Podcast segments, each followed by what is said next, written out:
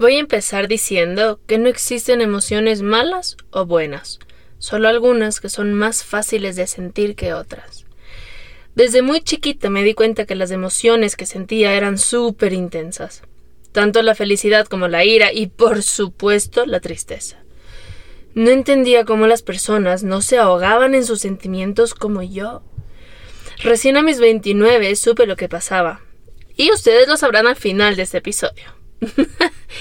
Mientras iba creciendo, lo que más deseaba era dejar de sentir. Pensaba que las culpables de mis sentimientos eran las emociones, y no que yo no sabía tomar buenas decisiones. A mis veintitantos años, después de una relación muy traumatizante, desarrollé un mecanismo de defensa muy poderoso. En ese momento era lo único que supe hacer para aguantar lo que estaba viviendo. Empecé a racionalizar mis emociones. Si había alguna situación que me hiciera sentir algo, la destripaba de todo sentimiento utilizando la lógica. Para ponerles un ejemplo, digamos que extrañaba los besos de mi expareja. Entonces empezaba a racionalizar la situación y llegaba a la conclusión de que los besos no son más que un simple intercambio de saliva, en el cual solo se tocan labios y lengua. Nada más. Entonces, si tú lo ves así, yo es como que le quitas el atractivo. Ya, o sea, simplemente es algo frío. Eso me ayudaba a quitarle las emociones al acto en sí, y por esto me volví extremadamente fría y calculadora. El único problema fue que poco a poco dejé de sentir, incluso aquellas emociones que normalmente sí queremos experimentar, como la felicidad, el amor, la alegría. Años más tarde, cuando decidí que quería estar en una relación, me di cuenta que ya no conectaba con las personas. O sea, ¿cómo conectas con alguien si no es a través de las emociones? Entonces llegué a una psicóloga increíble, Fer. Para los que no me conocen, yo soy una persona que cree mucho en las energías y otro tipo de cosas. Fer, aparte de ser psicóloga clínica, también tiene y desarrolla muchísimo ese lado espiritual. Entonces, nuestras sesiones trabajaban tanto la parte emocional como la espiritual. Y les voy a decir algo. Me sacaron la reputa. Para hablarlo en palabras sencillas, digamos que mi corazón estaba dormido. El momento en el que lo despiertas es como cuando tienes la, la piel, esta la piel nueva abajo de una herida. O sea, no solo que sientes, sino que sientes un montón ya, como que estás súper sensible. Aquí es donde viene a colación la bendita inteligencia emocional. Pregúntate cuántas emociones conoces. Uno de los primeros pasos para desarrollar la inteligencia emocional es poder identificar la emoción. Cuando alguien te pregunta cómo te sientes, tus respuestas suelen variar entre enojo, tristeza, alegría o miedo. Bueno, Déjame decirte que hay un montón más y que si solo somos capaces de definirnos con esas cuatro es porque estamos a nivel de primaria. Para trabajar en esto, lo que yo hice fue preguntarme qué sentía en cada situación. El único problema con esto es que no puedes definir algo que no conoces. Entonces, de alguna manera, me encontré con un diagrama de emociones y esto fue lo que me ayudó a avanzar con el tema. En la publicación que voy a subir a Instagram, en relación a este episodio, te voy a dejar el diagrama para que tú también lo puedas utilizar. Mi usuario es Bast, todo unido y en minúsculas. Este diagrama es circular. Y desde el centro, que, donde están las emociones típicas, que son las que mencioné, alegría, tristeza, ira, miedo, desde ahí se extienden ramas desde el círculo, desde esas emociones básicas, y ya llegamos a definirlas en un contexto más preciso. Bueno, seguimos. Ok, ahora ya tenía las herramientas para poder identificar mis emociones. ¿Qué sigue? Ajá, sentirlas. Mierda. Esto es lo más complicado. En nuestro día a día tenemos tantas opciones que nos permiten distraernos y evitar sentir. Por ejemplo, el celular, los amigos, el alcohol, las drogas, el ejercicio. Todo eso nos sirve para no sentir o sentir menos. Yo sé, las emociones pueden ser muy incómodas. tanto las que son entre comillas buenas como las que son malas. De hecho, una vez una persona me dijo, estoy tan feliz que me quiero morir. Creemos que las emociones son inconvenientes y que la madurez radica en no sentirlas. Pues no, no es así. Lo que debería pasar es que podamos sentirlas y controlar la reacción que tenemos, sin intentar apagarlas. Que las emociones no nos dominen. La inteligencia emocional, entonces, es identificar, sentir y trabajar la emoción. Fer dice que las emociones están para enseñarnos cosas. Entonces pregúntate, ¿qué tengo que aprender de lo que estoy sintiendo? ¿Qué ocasionó esto? ¿Es una herida nueva o antigua? Spoiler alert, suele ser antigua. ¿Cuándo fue la primera vez que te sentiste así? Hace un tiempo estaba en pleno rompimiento con mi pareja. Yo había decidido terminar la relación. Sin embargo, cuando vi que empezaba a empacar sus cosas y a irse, sentí como que una herida se abría dentro de mí.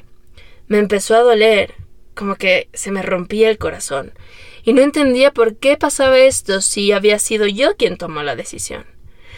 Cuando ya logré estar sola y medité al respecto, me hice esa pregunta. ¿Cuándo fue la primera vez que sentí esto, porque no era normal lo que había pasado, y sabía que la emoción no correspondía a esa situación. Me di cuenta que la primera vez fue cuando yo tenía cinco años. Una noche mis padres estaban hablando en la cocina y me pidieron que fuera a hablar con ellos. Mi padre me dijo que qué opinaba yo de tener dos casas, porque él se iba a mudar a otra parte. Yo rompí en llanto. Le rogué que no se fuera. O sea, no había forma de calmarme. Fue tan intensa la situación que terminó diciéndome que no, que no se iría y que me vaya a dormir tranquila. Al día siguiente, cuando regresé de la escuela, él ya no estaba. Había cogido sus cosas y se había ido. Y ese fue el primer corte, la raíz de la herida del abandono. Entonces, cuando vi que mi pareja estaba empacando sus cosas, como que se activó esta herida y eso fue lo que sentí. Ahora, la pregunta es, ¿y esto para qué me sirve? Para entender que esas emociones no le corresponden a esa persona o esa situación, para saber dónde está mi punto de dolor y poder trabajar en este. Las emociones nos enseñan cosas, solo tenemos que ser lo suficientemente valientes para preguntar el qué. Antes de contarles lo que pasó esta semana, les voy a explicar por qué yo siento las cosas de forma más intensa. Mientras hacía esta terapia con Fer, también fui a que me hagan una valoración neuropsicológica para poder saber de una vez por todas qué pasaba en mi cabeza.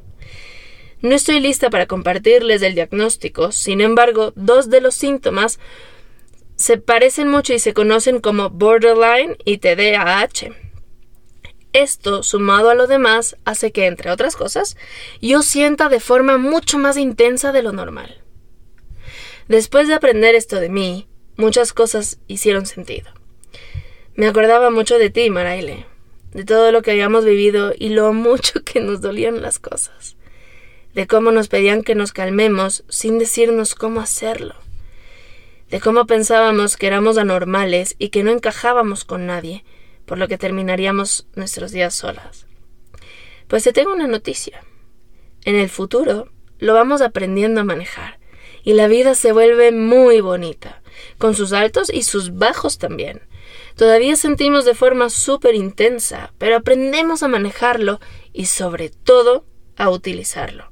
Mírate con tu propio podcast. Esta semana pasó algo que me descolocó un poco. El jueves estaba entrenando Muay Thai y en la clase de esta semana trabajamos mucho la parte mental de recibir golpes. O sea, es cómo controlar el impulso de hacerse bolita. La cosa es que para trabajar en esto, obviamente, hay que recibir unos cuantos golpes. El problema fue que mi cerebro lo interpretó como que seguía en la relación de mis veintes y se puso en survival mode y al final me dio un ataque de pánico. Me decía a mí misma que no era lo mismo, que esa situación estaba bajo mi control, pero era un punto de no retorno. Mi cuerpo había vuelto ese momento y todo lo que yo podía hacer era concentrarme en mi respiración y abrazarme muy fuerte. No podía controlar la emoción, solo podía permitir que ésta fluya y que siga su curso natural. Todo pasa, lo bueno, lo malo. Nada es permanente y en eso podemos encontrar mucho alivio. Después de unos buenos minutos, este ataque pasó. Ahora, después del momento crítico, tengo que trabajar en ello. Yo de hecho pensé que ya lo había hecho, al parecer no totalmente. Lo sentí como un retroceso en realidad, pero no lo es. Ese sentimiento vino a enseñarme que todavía tengo heridas abiertas en las que trabajar, y eso está bien. Los procesos no son lineales y debemos tener paciencia, sobre todo con nosotros mismos. Hoy te quiero pedir que cuando haya finalizado tu día, te sientes con la espalda recta y los ojos cerrados.